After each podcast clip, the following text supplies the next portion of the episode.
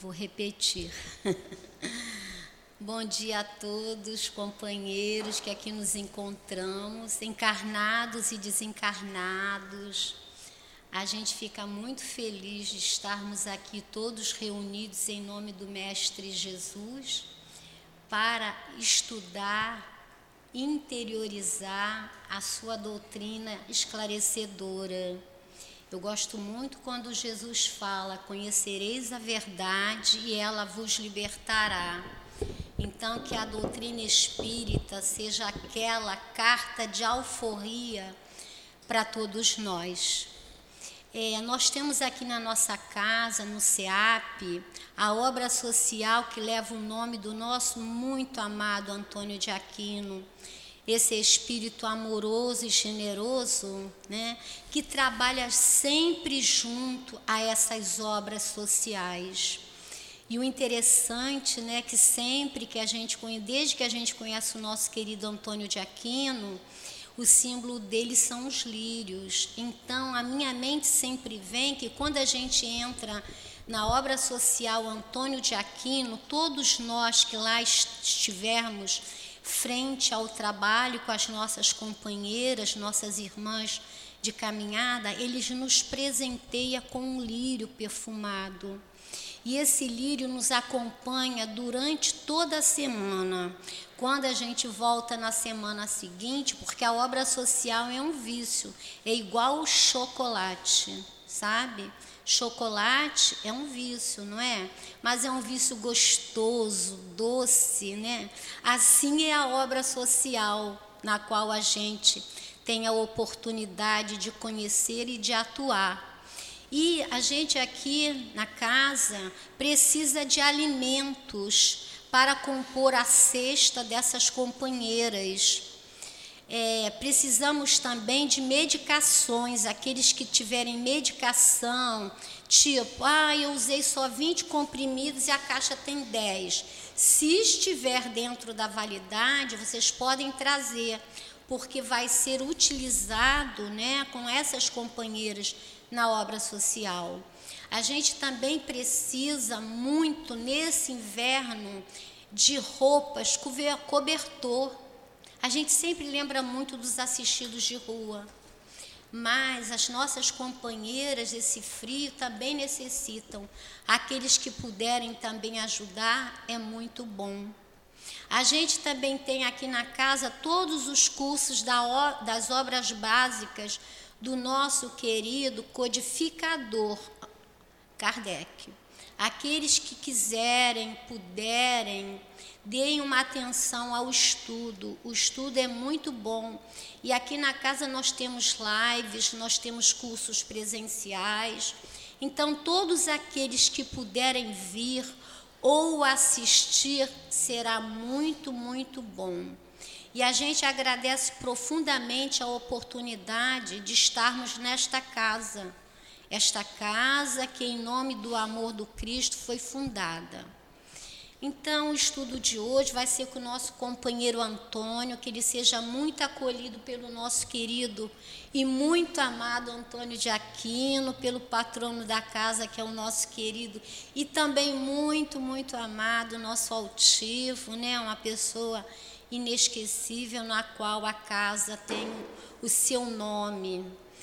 E a gente vai começar então nosso estudo, o Evangelho, que vai servir para o início da reunião, é o capítulo 10, Bem-aventurados os que são misericordiosos, e é o item 5 e o item 6. A gente não lerá todo porque é muito grande, e o nosso companheiro Antônio precisa do tempo para trazer os seus conhecimentos para nós e a gente recomenda que vocês leiam em casa. Então a gente vai ler o item 5. Reconciliar-se com seus adversários. Reconciliai-vos o mais cedo possível com o vosso adversário, enquanto estáis em caminho com ele para que não suceda que vosso adversário vos entregue ao juiz e que o juiz vos entregue ao ministro da justiça e que sejais postos na prisão. Em verdade vos digo que não saireis de lá enquanto não houverdes pago até o último centavo. É uma anotação de Mateus, no capítulo 5, versículo 25 e 26. Então vamos agora elevar nossos pensamentos até ao Mestre Jesus. Querido Jesus, Mestre de amor e de luz, aqui nos encontramos, Mestre querido, para ouvir e estudar os, seus ensinamentos, os teus ensinamentos. Possa possam eles nos trazer a luz interior, como tu nos dissestes, brilhe a vossa luz que nós possamos, abraçados por esta espiritualidade amiga da nossa casa, do SEAP, sermos envolvidos por esses espíritos amorosos. Que o nosso companheiro Antônio possa ser envolvido pelo nosso querido altivo, pelo nosso professor José Jorge, e por todos esses espíritos trabalhadores da casa.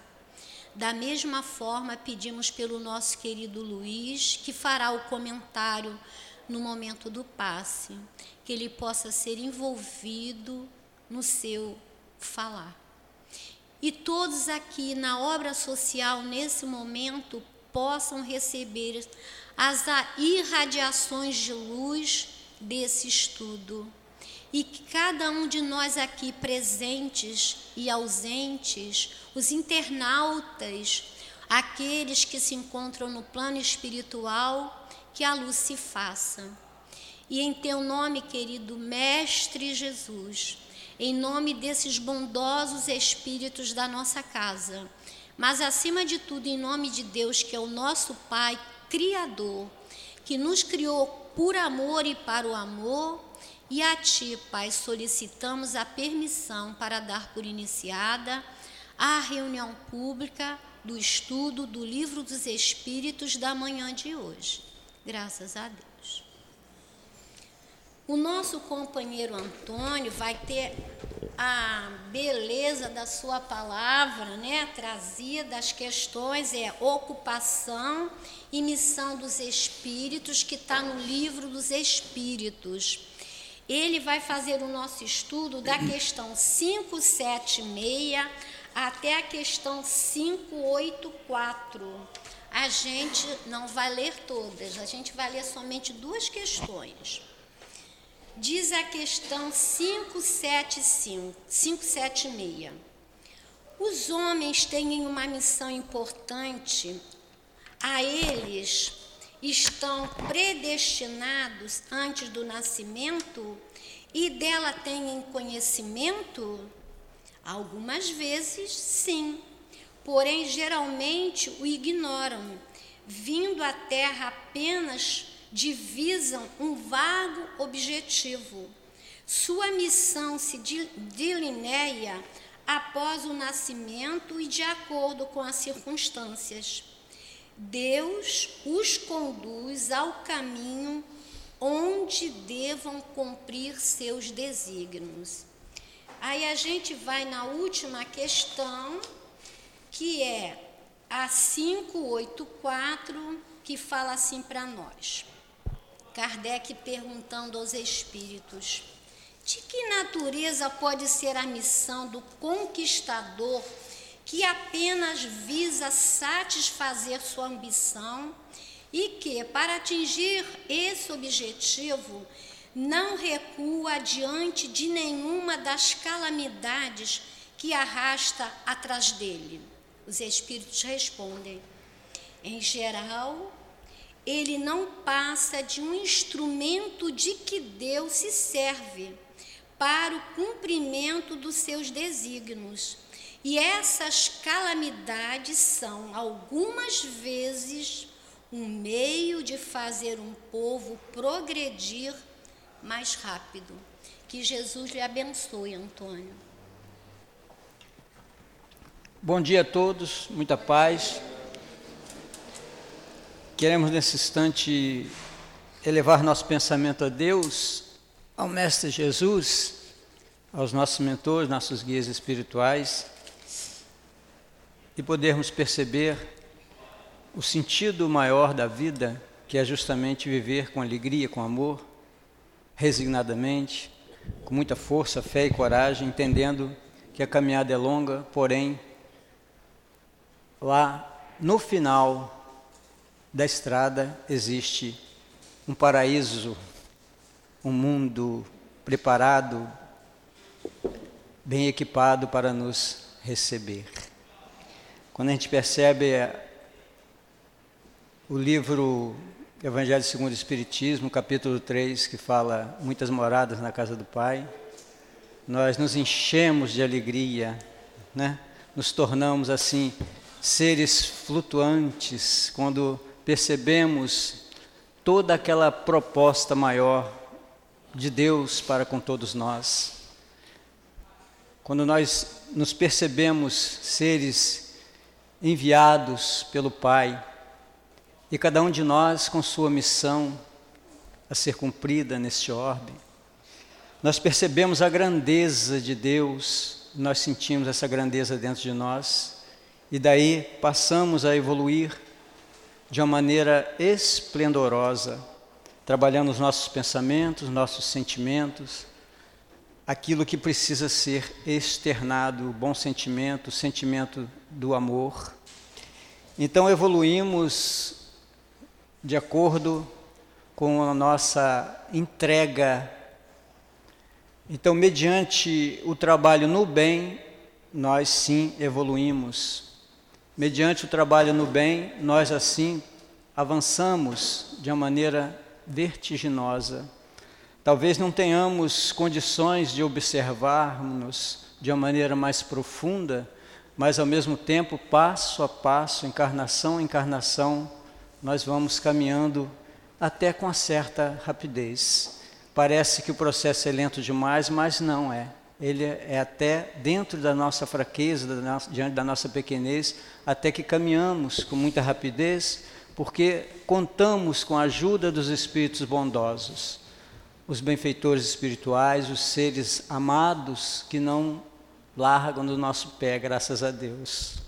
Então, dentro dessas interferências que ocorrem periodicamente, os espíritos bondosos de outros órgãos, de outros né, planetas mais adiantados estão chegando até nós, estão nos abraçando. Então está havendo essa comunhão de pensamentos, essa ligação, esse elo de ligação entre nós, ainda seres inferiores, como está bem definido na questão de número 100 do Livro dos Espíritos, está havendo diretamente, desde que o mundo é mundo, essa ligação, esse elo de ligação que é realizada pelos espíritos mais elevados conosco ainda bem atrasadinhos.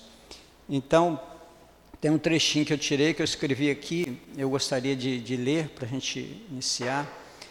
Então, portanto, os, é, os resíduos que são retirados, que são deixados por nós, à medida que avançamos, nós passamos a entender que a necessidade, a necessidade de trabalharmos em nós aqueles pontos negativos que ainda existem e aqueles pontos positivos também que existem entre nós. Eliminá-los, todos os resíduos, todos aqueles pontos negativos, retirá-los do nosso porão. Né? O nosso querido professor Raul Teixeira nos chama atenção para isso.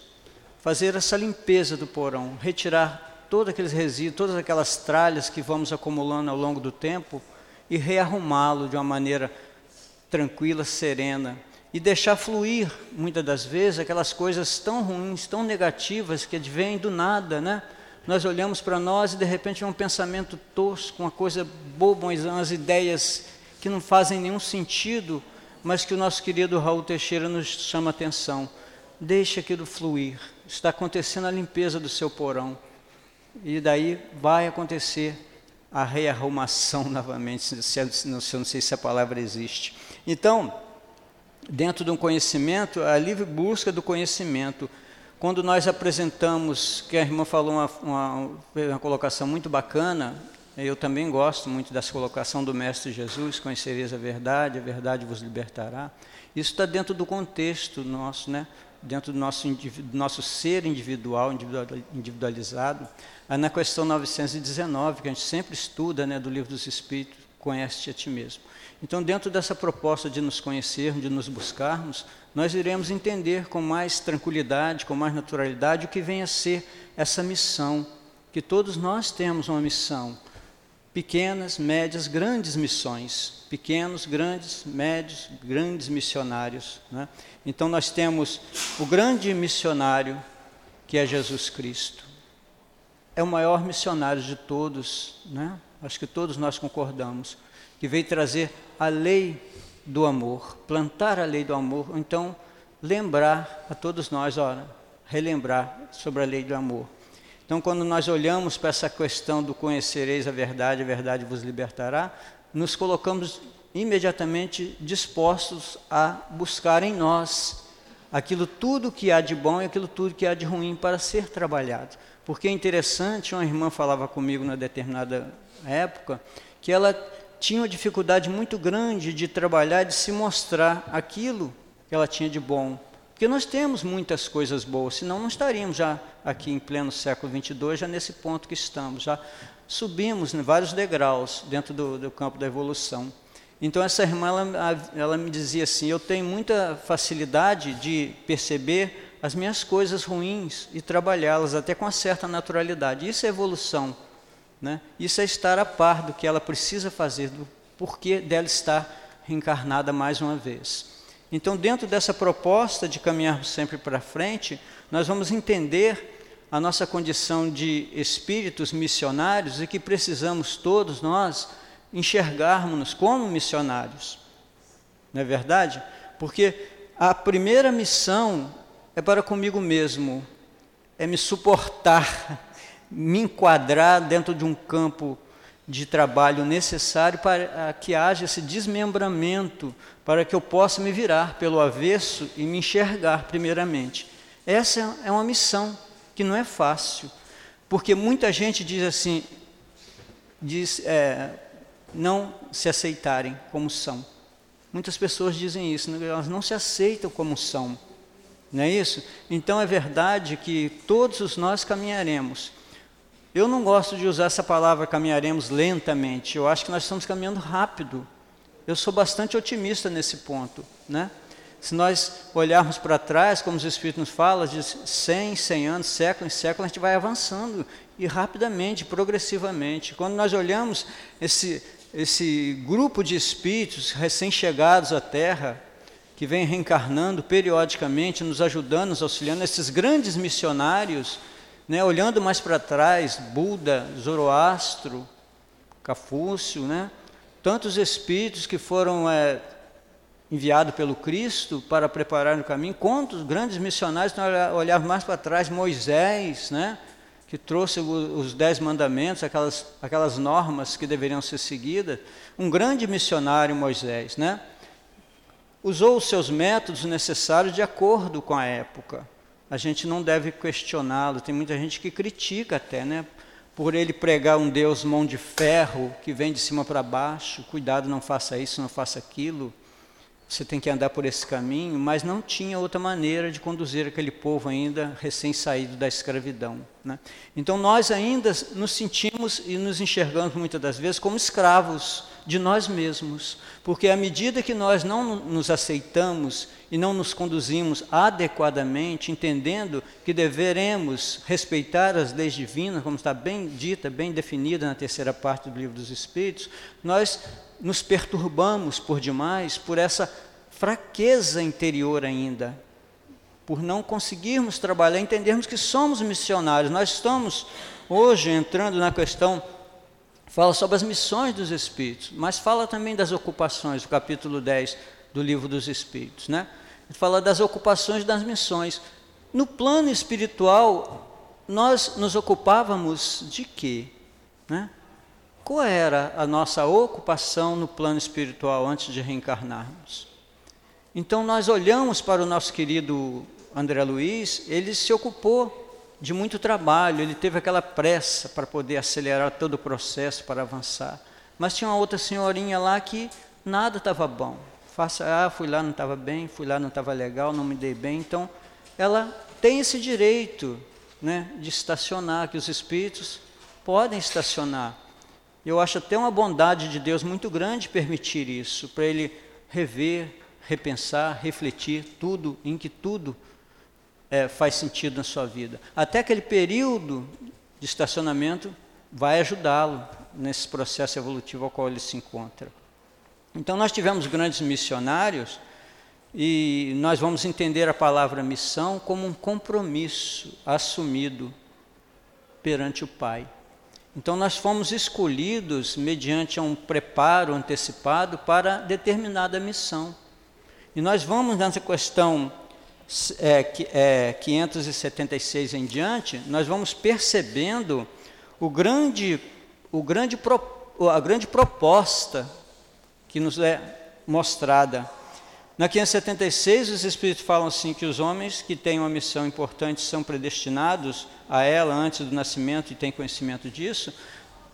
Poxa, aí ele responde, às vezes sim, mas na maioria das vezes o ignoram. Então, nós estamos preparados para a missão antecipadamente já fomos preparados. É isso que é importante. Ao chegarmos aqui, sofreremos as influências, né?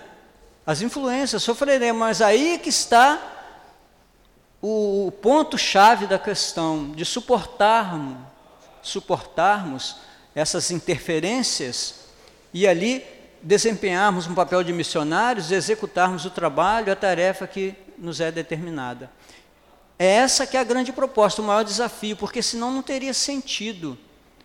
Se fosse tudo preparadinho, chegássemos aqui, tudo né, acontecesse naturalmente, teria muito sentido. Não, não haveria nem questão da gente, é, essa questão de, de, trabalhar missão. Que missão? Não, não é missão. Você veio, mamão com açúcar, comeu ali, foi tudo bem, deu tudo certo. Não, você vem justamente para derrubar aquelas barreiras que são colocadas à frente de nós.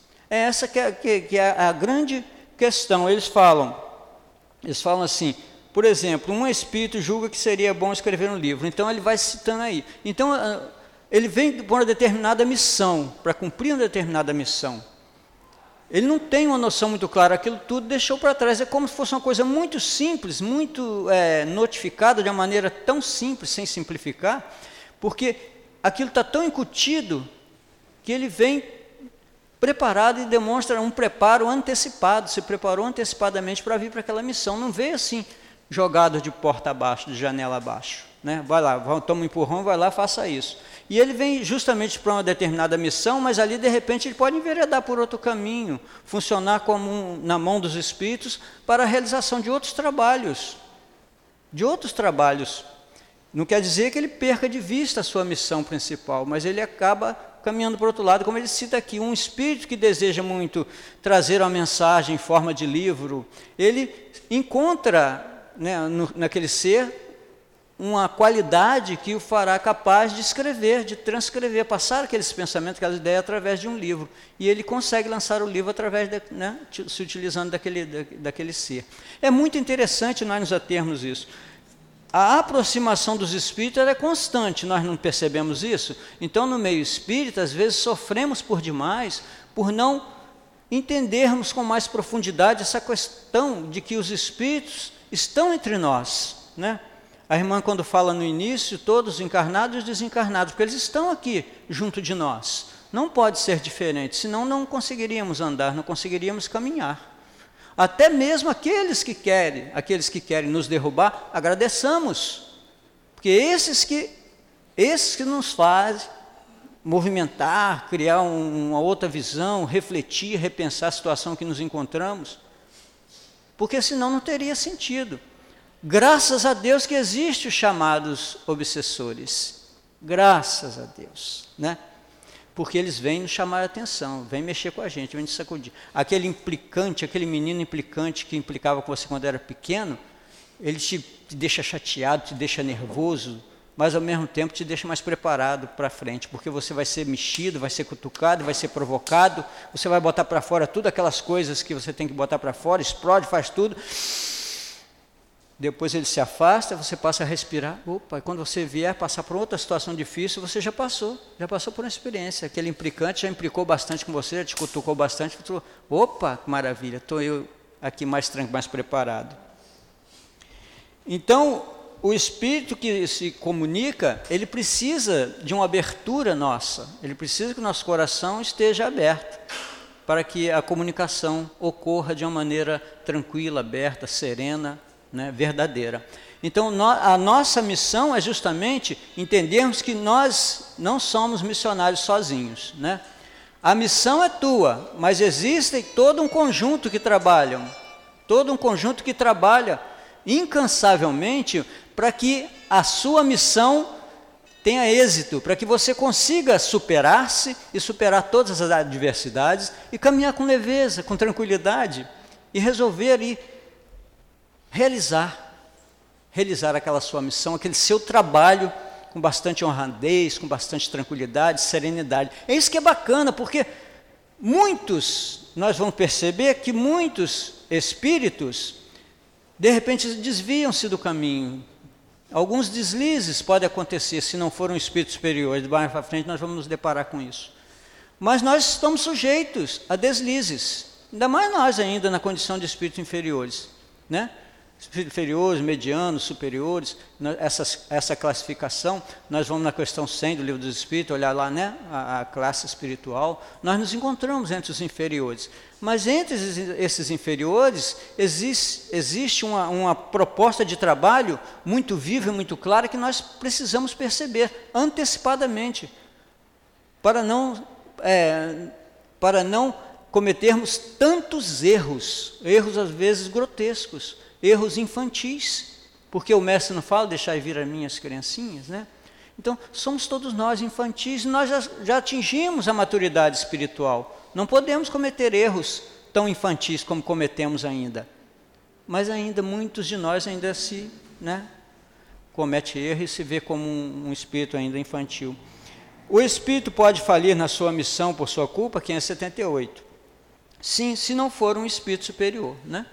Existe essa, essa possibilidade dele falir, sim.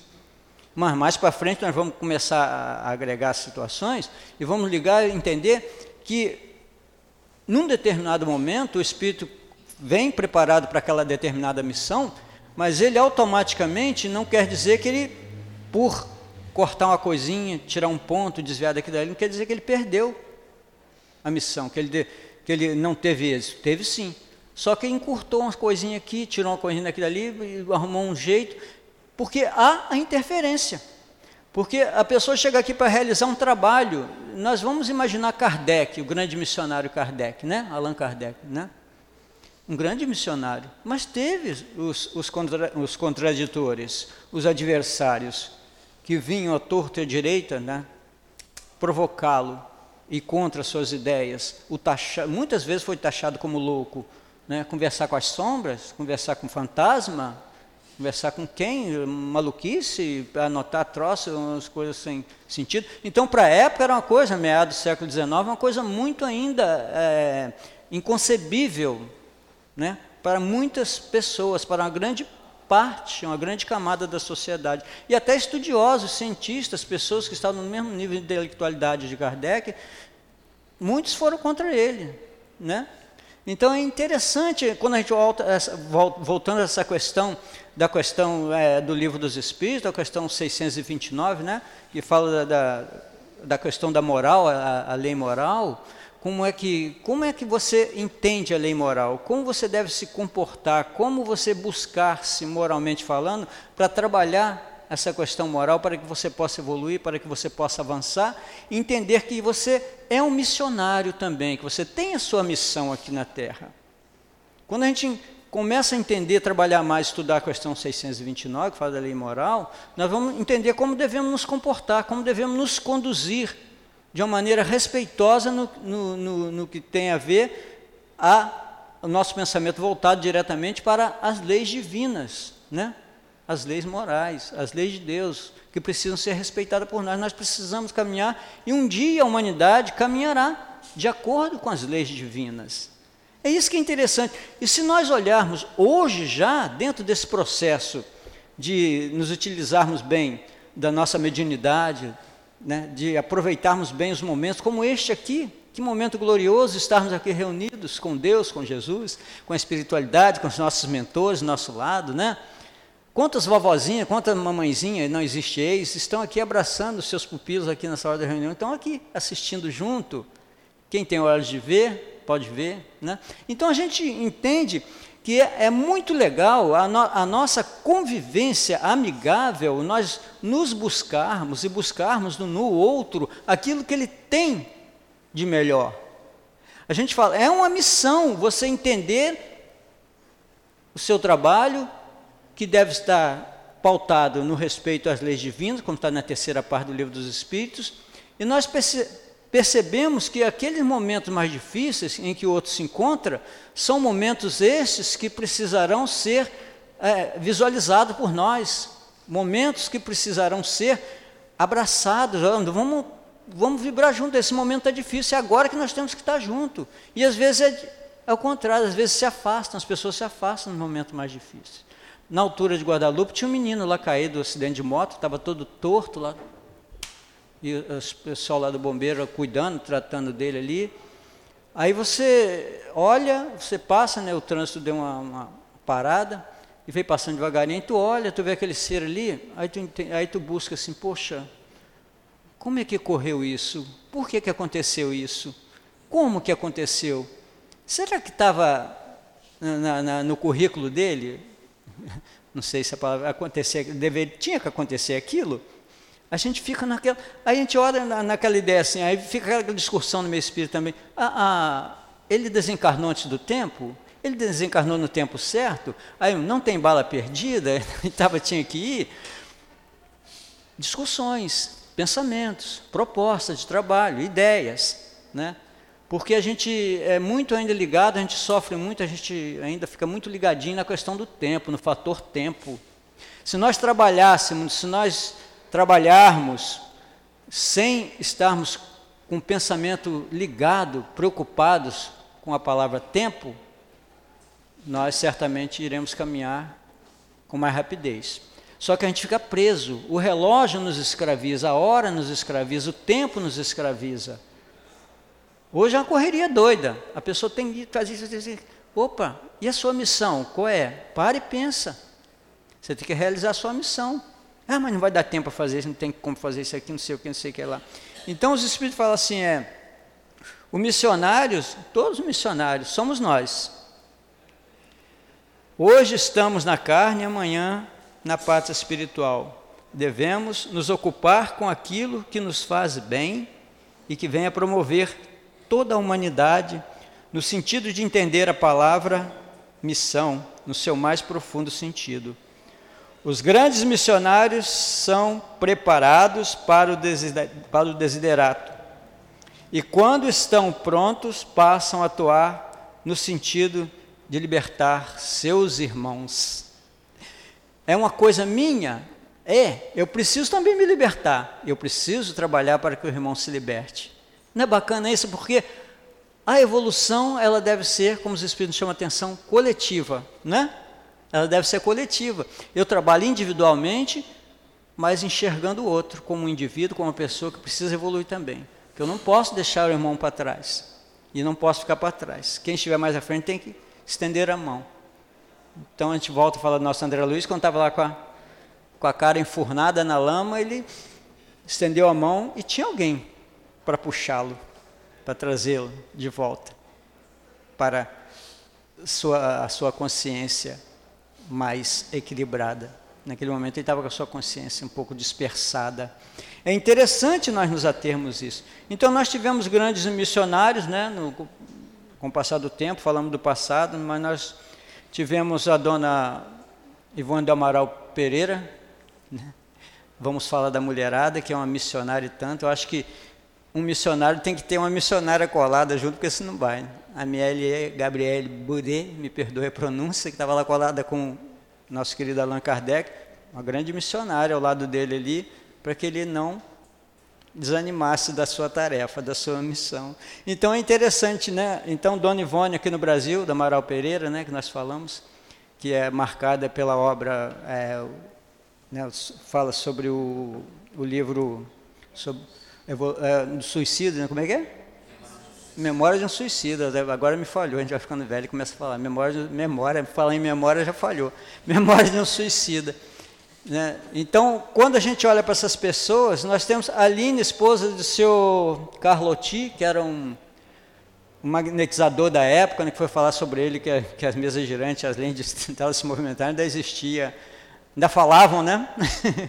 então a esposa dele trabalhou como uma médium psicofônica, psicógrafa, né? Na época também para também no sentido de incentivar Kardec, mostrar para ele, chamá-lo a atenção da sua missão.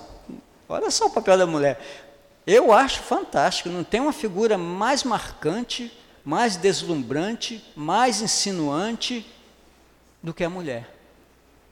Não tem. Eu sempre falo que Deus, me perdoe, Deus quando fez a mulher ele estava bem humorado e tal, mas quando fez o homem não estava num dia muito bom, não, porque jogou, joga essa tralha joga, faz esse, é, sobrou um restinho da mulher, e fala que, né, na Bíblia lá, que a, que a mulher saiu da costela de Adão, então, mas eu, eu, eu não, a gente vai por aí, eu acho que tem que ser o contrário, o homem que saiu da costela da, da mulher.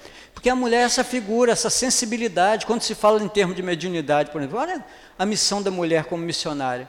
Somente nesses períodos mais, mais né, lá no passado, mais longínquos, né, era o preconceito, a mulher tinha que se né, era, era, perseguida, discriminada, não tinha direito a isso, aquilo. Então, tanta coisa, graças a Deus as coisas vão melhorando um pouquinho, mas ainda tem que melhorar muito ainda para nossas irmãzinhas. Então, nós precisamos trabalhar isso. Então, fala da, dessa, da Aline, a esposa de Carlotti, foi uma grande missionária, não é isso? Então, nós, nós queremos, e nós olhamos as mães, né, hoje, as grandes missionárias aí que, né, nós vamos mais para frente ver a questão da paternidade, seria uma missão, os Espíritos falam isso, uma grande missão que tem que ser respeito. Pensou? Quando fala paternidade, homem e mulher, né, mas eu olho mais para a mulher, que tem aquela ligação mais direta de gerar, de ficar esperando ali nove meses. Aí quando fala dos missionários que precisam de uma figura da mulher, nós falamos de Jesus, estava Maria ali, ó, tem, não tem como. Você, a gente quando lembra dos missionários só lembra do masculino, né? Mas eh, os nomes femininos que estavam ali grudados o tempo todo segurando ali né, atuando de uma maneira muito direta, né? Isso é muito legal isso. A questão 500 e onde que nós fomos? 578A, né? Quais são para ele as consequências daqueles que falirem, né? Daqueles que se desviarem do caminho? Terá de reiniciar a tarefa. Pô, que legal. É só isso, né? É só reiniciar, começar do zero. Que castigo bom, né? Você, tá, você é castigado por uma oportunidade de trabalho. Não é legal isso? Se for mandado embora de uma empresa, fez um montão de besteira, não sei o quê, tu está ferrado. O nego vai se comunicar um com o outro, para arrumar um emprego vai ser uma tristeza. Mas para Deus não, para Deus você vai ter outra oportunidade. Você vai castigado porque andou mal, fez isso, fez besteira. Errou, se perdeu no caminho. Vai voltar, vai ser castigado. Não, não, não, vai ser castigado. Como? Fazer tudo de novo. Que beleza, não é bom isso? É muito, Deus é bondoso demais. Pois que o Espírito recebe sua missão de Deus, como Deus pode confiar uma missão? Como Deus pode confiar uma missão para aqueles é, importante e de interesse geral a um espírito que pode falir? Ué, a gente tem essa mania de querer questionar Deus, colocar Deus contra a parede. A gente coloca Deus como advogado, a gente coloca Deus como que vai, aquele que vai resolver seus problemas, vai resolver nossos problemas de um minuto para o outro, numa mágica, né? Como se fosse passe mágico. E nós indagamos Deus, nós nos permitimos essa, ah, não, eu vou questionar Deus, ele tem que. E a gente faz, às vezes, é, barganha com Deus, a gente tenta barganhar com Deus. Eu vou te dar isso, você vai me dar, ter que me dar isso. Não acontece isso? As pessoas falam assim: ah, eu entrei para o Espiritismo, mas eu não consegui um bom emprego, eu não consegui um amor na minha vida, estou aqui hoje com 60 e tantos anos aqui sozinho. Eu, por que, que eu não tenho ninguém? Você tem, você tem a doutrina espírita, você tem sua mediunidade, o que mais o quê? É, mas eu preciso de alguém do meu lado para dizer um calor humano, que precisa nada. Você tem os espíritos que estão do seu lado, que te aquecem também. Basta se colocar à disposição deles. É, ué, mas não é verdade? Nós acreditamos na, na, na doutrina espírita, nós não acreditamos que os espíritos existem, que continuam. Eu estou ali sentindo o calor humano desse ser, a gente não sente no trabalho mediúnico. A gente não sente a, a vibração, as energias dele no nosso corpo, a mediunidade é por aí. Então nós estamos aquecendo, estamos abraçando, mas a gente quer porque quer tocar, né? quer, quer sentir um corpo pesado. Para que sentir um corpo pesado do lado? Né? Eu estou 300 anos sem ninguém, assim, materialmente falando, mas tô, nunca tive tão acercado, nunca tive tantos companheiros e companheiras igual estou tendo hoje. Porque eu me abri para esse lado espiritual, consegui num determinado ponto da minha, vista, da minha vida acordar para se abrir para o lado espiritual. Então esse lado material fica. Aí a pessoa, ah, mas é um amigo falando, é muito difícil a gente viver sozinho. Eu falei assim, é uma maravilha a gente viver sozinho, né? Não é ruim não. Gente, é, não estou dizendo que é ruim viver né, em casal, nada disso. Não estou aqui querendo fazer nenhuma campanha para acabar com os casamentos, nada disso não. Mas as pessoas se sentem bem uma com a outra, há aquela afinidade. Então você acaba convivendo, se acostumando né, junto com aquela pessoa, e, vai, isso é, é, um pouco perigoso, porque você pode sentir muita falta dela quando ela, terá, quando ela terá que se despedir um dia, e você, de repente, não terá condições emocionais, mentais, para trabalhar nessa despedida, o que ocorre muito hoje em dia. Né, o paizinho está ali com 300 anos de idade, mas a, a, filhinha quer que ele permaneça ali, acamado, já não está falando nada, ali cheio de coisa. Não sabe, o espírito nem está mais ali, só o corpo, mas ela quer que fique ali até. Isso é egoísmo, né? Isso é egoísmo. Então, lá na 913 do livro do Espírito fala sobre a questão do egoísmo. Isso nos atrapalha. Um dia será extirpada a humanidade quando nós percebemos que a necessidade de trabalharmos de acordo com a questão das leis divinas. Aí começamos a tentar que esse egoísmo vai sendo quebrado, que é a grande chaga da humanidade, nós não colocamos assim, que é o pai de todas as outras todos os outros defeitos que existem, todas as más qualidades que existem aí, o egoísmo é o pai. Então, quando a gente olha assim e percebe-se como um ser que precisa trabalhar o lado espiritual, que precisa se ver como espírito, não somente como matéria, porque nós nos enxergamos muito como corpo, corpo físico, mas não nos enxergamos como espíritos que somos. Isso ainda nos falta, porque nós somos espíritos, nós não somos corpos. Já repetimos vários estudos, a gente repete todas as vezes isso, mas ainda a gente fala bonito, mas na hora a gente ainda tem esse medinho de desencarnar.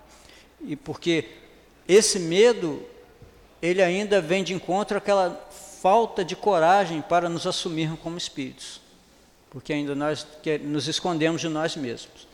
Então é muito legal nós entendermos a, a questão 579 já foi, a 580 é o espírito que se encarna para cumprir uma missão tem as mesmas apreensões daquele que o faz como prova? Não, ele tem experiência, ele não tem necessidade de provar nada, de passar por uma prova.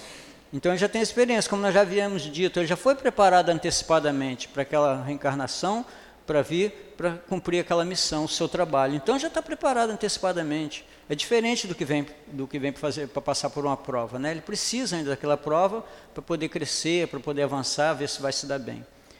Então, os homens que são os faróis do gênero humano, que esclarecem pelo seu gênio, têm certamente uma missão. Mas no seu número há os que se enganam e que, ao lado de grandes verdades, difundem grandes erros. Como devemos considerar a sua missão. A gente enxerga como grandes erros, mas esses missionários, eles podem, como nós já havíamos dito, é, é, como é, falseada por eles, ou seja, estão abaixo, estão abaixo da tarefa que empreenderam. Nós temos uma, uma coisa que às vezes nós nos colocamos e nos apresentamos para um determinado trabalho que está, perdoe, um determinado trabalho que está além do nosso alcance.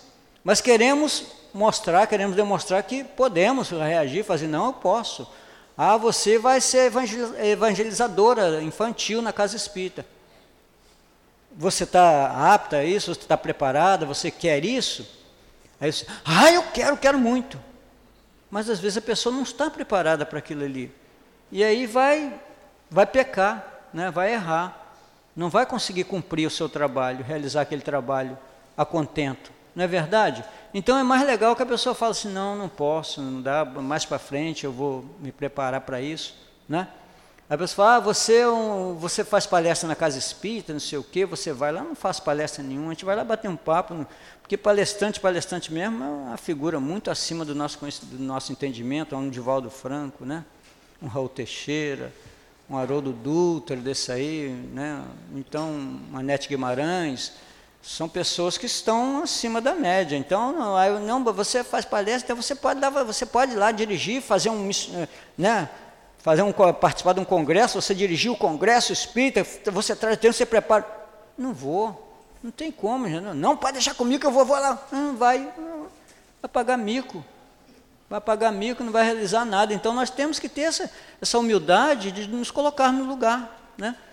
Não quer dizer que a gente não, não vai almejar coisas mais altas. É claro que não, a gente tem que estudar. A doutrina espírita é estudo, né? é ciência, é filosofia. Então nós precisamos estudar o sentido da vida, não é isso? Então nós precisamos entender isso. E essa busca constante. E nós mesmos entendemos que precisamos trabalhar a paz em nós.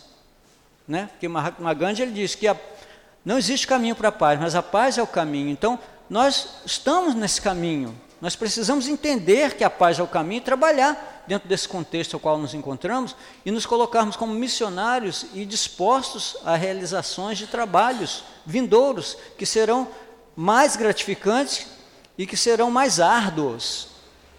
Que à medida que eu me mostro para o trabalho, mais trabalho me é apresentado. Mais ou menos acontece dentro da casa espírita, é isso?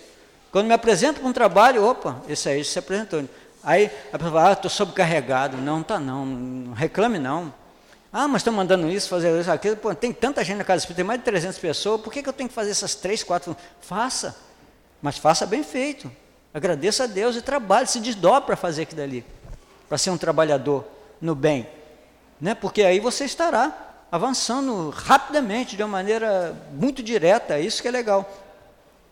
Então, 582 é, então ele fala que as circunstâncias, né, ele fala aqui na questão sobre as circunstâncias em que ele se encontra ali que não o permite desenvolver o trabalho né, de uma maneira direta como ele tanto desejara. É, é, isso, as interferências, as circunstâncias. Então ele acaba ajeitando aqui, fazendo, cortando alguma coisa aqui. Não quer dizer que ele desistiu da sua missão e não cumpriu. É muito legal a gente entender isso. É, Pode-se considerar a paternidade como uma missão? Nós já adiantamos, né? É uma missão esplendorosa. Ele fala assim, é sem contradita uma missão. Não tem como questionar. É uma missão a paternidade. Não é legal? A gente entende isso. Então, estão abaixo da tarefa que empreenderam. É necessário, sair voltando a 581. Estão aqui, voltando a essa 581, porque eles estão abaixo, para reforçar. Eles estão abaixo daquilo que repreenderam. Então nós teremos que nos colocar à disposição, teremos que nos preparar. Então lá no plano espiritual somos preparados? Somos. Né? E chegamos aqui, de repente vacilamos, né? sofreu uma interferência do meio, as condições não são legais do trabalho, a gente acaba desviando do caminho, deslizando. Então, é, é sem contradito uma missão, a paternidade, mais para frente. E, ao mesmo tempo, um dever muito grande que implica mais do que o homem pensa. Sua responsabilidade para o futuro. Deus põe a criança sob a tutela dos pais para que estes a dirijam no caminho do bem. Desde o berço, Santo Agostinho, um dos patronos da igreja, um dos pais da igreja, ele diz, o filósofo Agostinho, ele nos diz, ó, cuidar da questão da educação desde o berço, né? Desde o berço. E nós vamos entender mais para frente que no momento do sonho eu posso desprender no fenômeno chamado a emancipação da alma, eu posso me desprender e ter um contato com esse espírito que está do lado de lá, que está para chegar aqui e nós podermos caminhar de mãos dadas. Então, nós podemos fazer isso. Então, esse e tem um, um fundamento muito grande que nós começamos a falar dessa dessa conexão, que nós na, dentro da nossa missão aqui na Terra, nós temos condições de ter um espírito né, mais elevado que está vibrando muito diretamente sobre mim e me ajudando na minha missão, fora os outros que estão ao nosso lado também nos acompanhando, estão vibrando conosco, né? Então, a, a, mas há necessidade desses espíritos estarem nos carregando no colo? Não, eles estão vibrando conosco. E terá momento em que você está apto a caminhar com suas próprias pernas, não há necessidade de ficar o tempo todo, mas eles estão interagindo conosco. Isso é muito legal de entender, porque nós precisamos caminhar com as nossas próprias pernas. Nós não podemos ficar sempre na dependência de outros. Né? Isso é que é legal, mesmo sabendo que eles estão conosco. Então, é, é ao mesmo tempo um dever muito grande que implica mais do que o homem pensa, sua responsabilidade para o futuro. Deus põe a criança sob a tutela dos pais para que estes se dirijam ao caminho do bem. E se falhar, terá que responder, né? Então, se o pai falhar nessa missão de educar o seu filho, ele terá que responder lá na frente. Mas caso ele se dedique, faça todo o possível, aquele filho mesmo assim se perca, aí ele está isento. Ele buscou, ele tentou, ele fez o que ele. Essa palavra tentar a gente não usa mais. Ele fez o que ele tinha que fazer. Ele tinha, fez o que tinha que fazer, mas a criança se perdeu no caminho. Nós já estudamos sobre isso. Então, ele é isento de culpa, porque ele se dedicou. Agora, se ele negligenciou, se o filho se perdeu no caminho porque ele não foi um pai que não entendeu a sua missão de pai, sim, terá que responder. Terá de, terá de responder de uma forma muito, muito forte, né? que, que não nos cabe aqui olhar nem julgar ninguém, não podemos, mas terá que, que responder.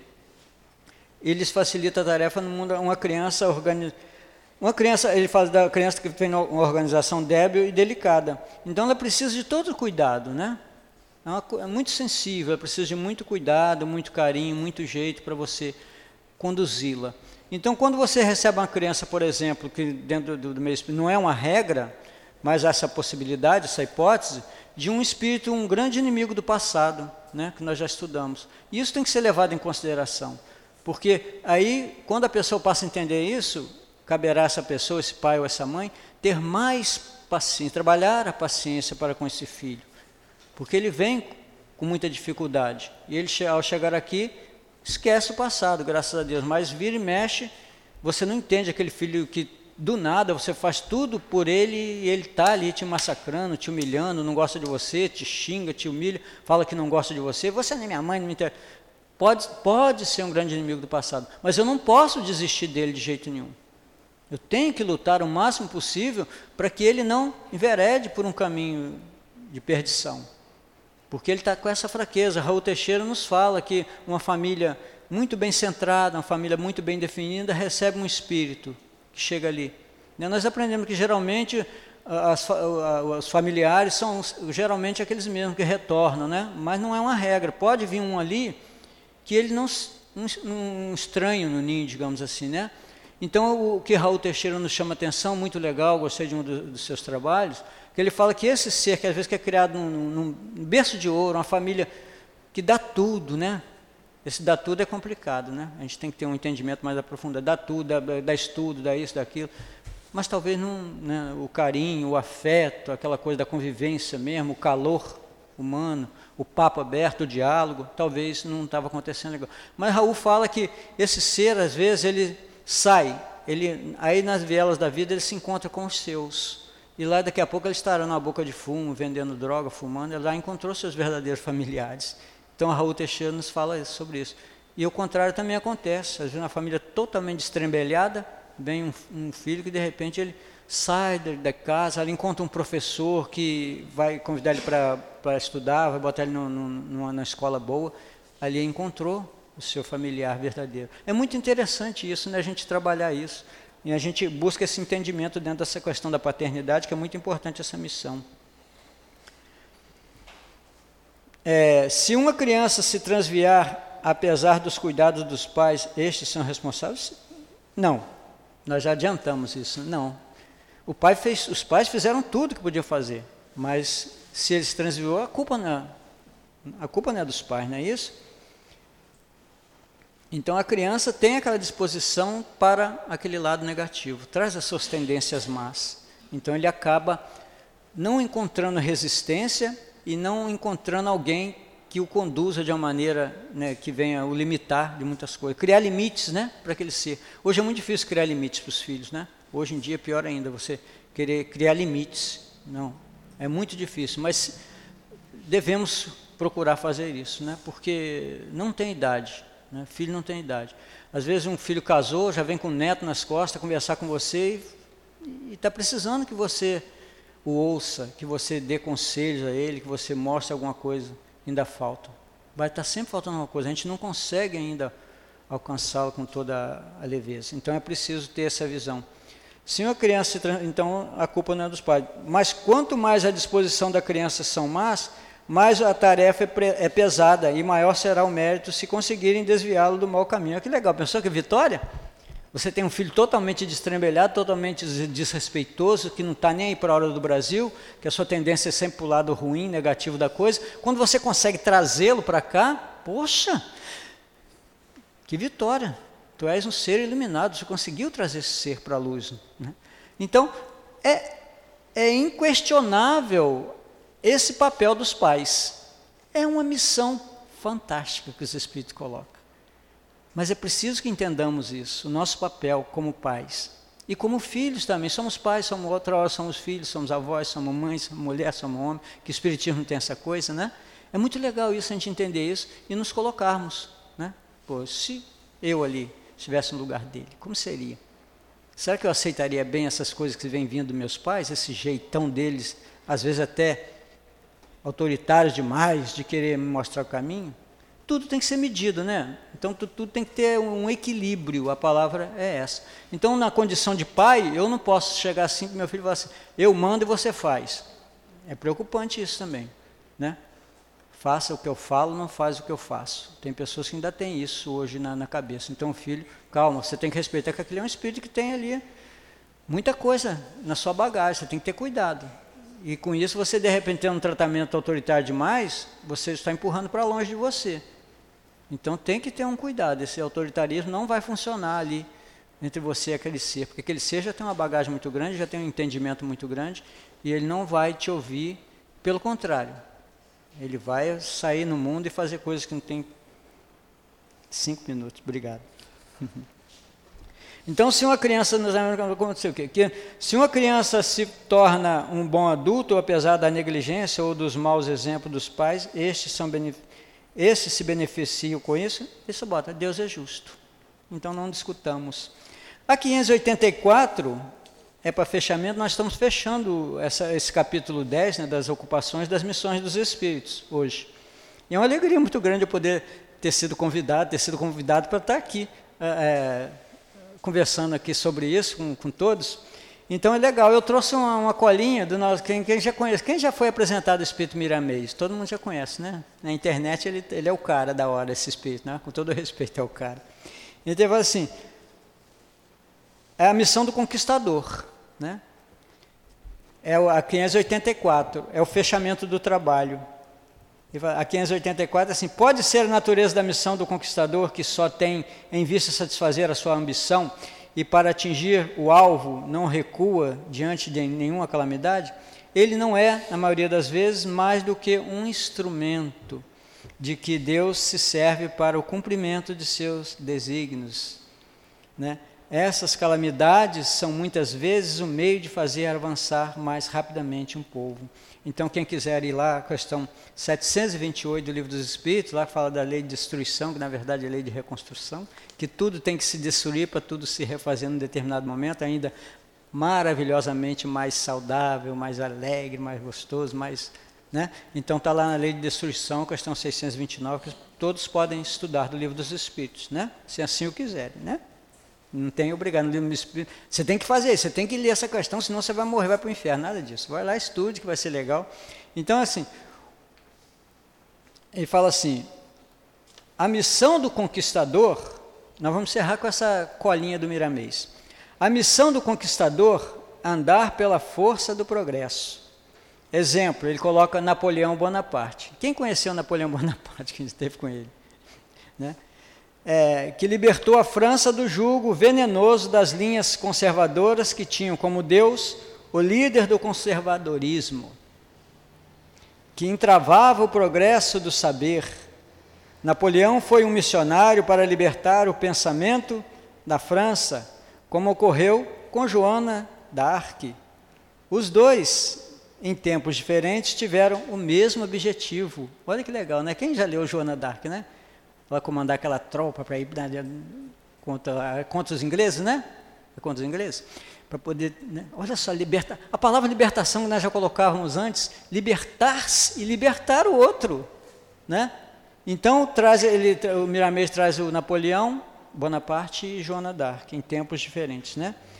A conquista de Napoleão favoreceram até o Brasil, que teve como incentivo para a sua liberdade os povos chegam a certo ponto de ignorância sobre as leis de Deus, que nós já falamos sobre as leis de Deus, que os espíritos superiores provocam muitas tempestades sobre eles para coordenarem de modo a conhecerem Deus e a sua justiça. Às vezes passam por contratempos, né?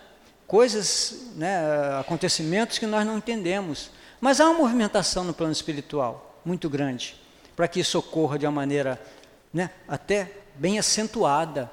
E nós sofremos, nos lastimamos, reclamamos, né? brigamos com Deus. Opa, vamos passar por aquele momento de dor e vamos suportar com bastante dignidade, com bastante verdade em nossos corações, porque lá na frente, quando a coisa muito ruim está acontecendo, uma perturbação muito grande, é sinal de que daqui a pouco, né, lá na frente uma coisa boa vai acontecer e virá.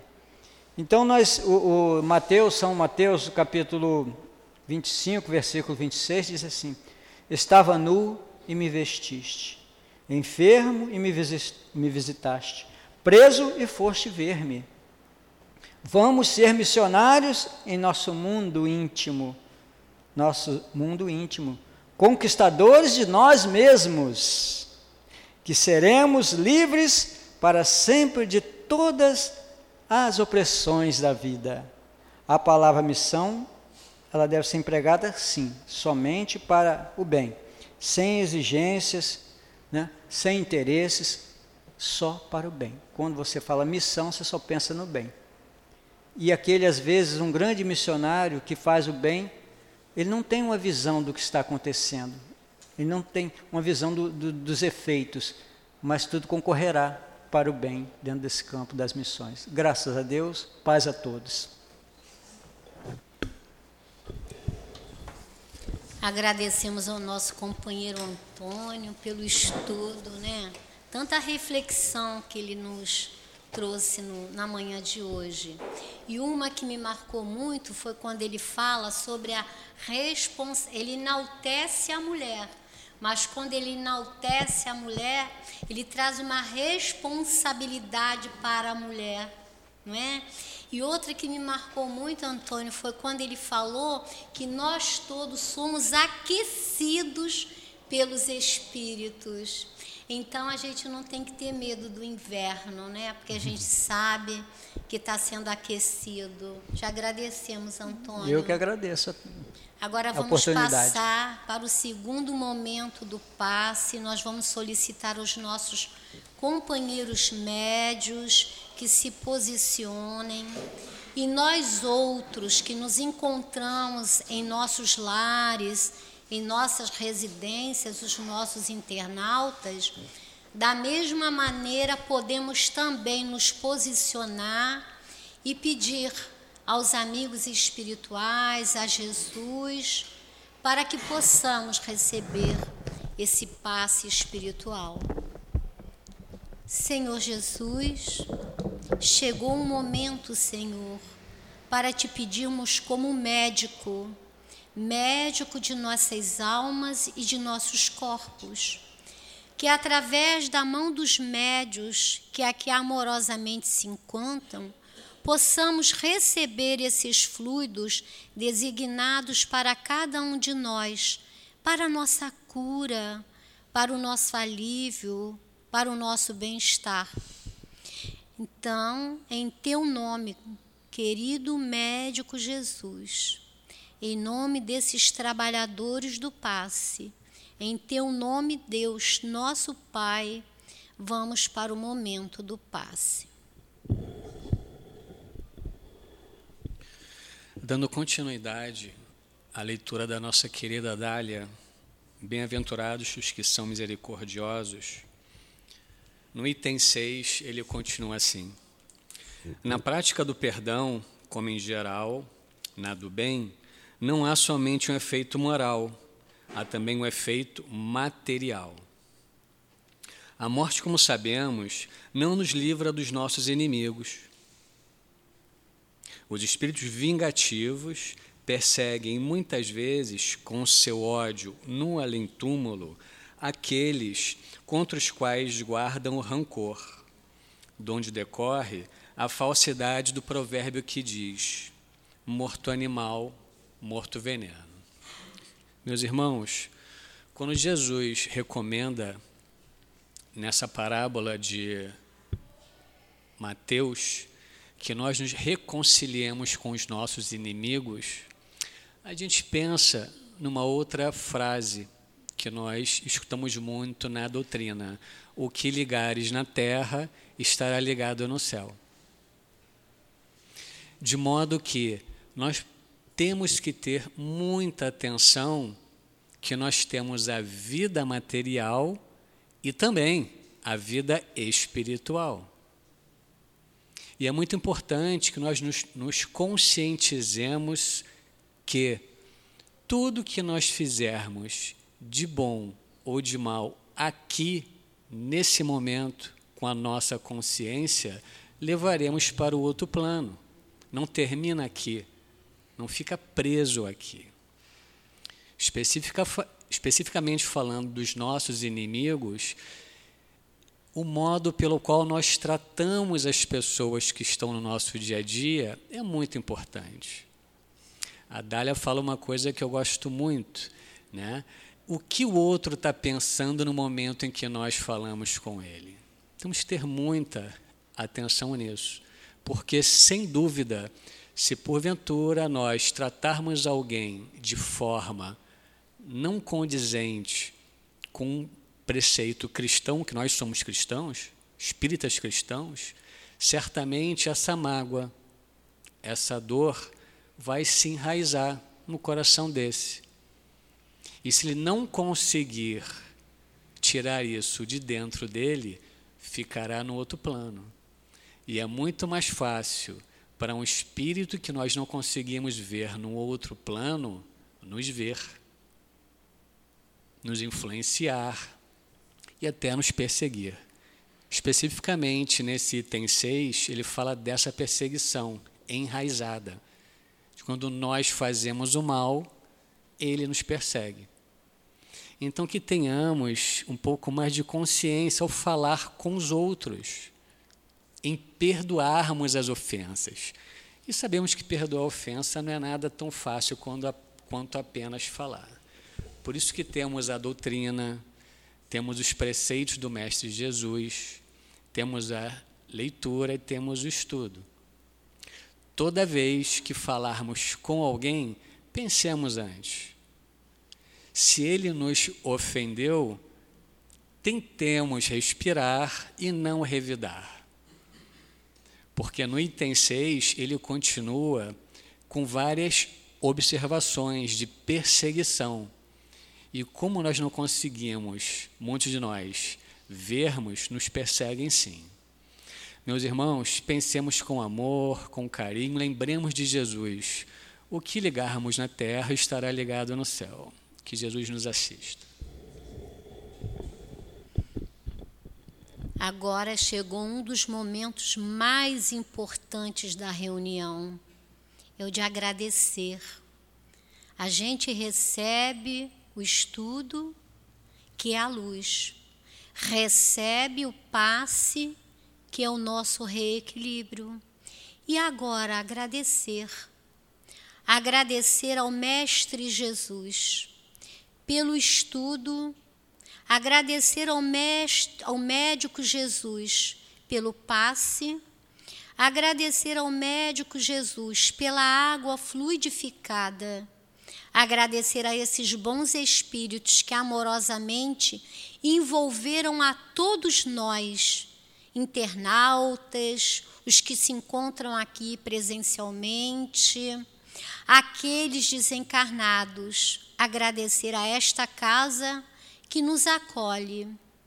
E em teu nome, mestre, médico e amigo Jesus, em nome desses bondosos espíritos, em nome do amor por todos nós que Deus nos oferta. E a Ti, Pai querido, solicitamos a permissão para darmos por encerrada a reunião pública da manhã de hoje, com muita alegria em nossos corações. Graças a Deus.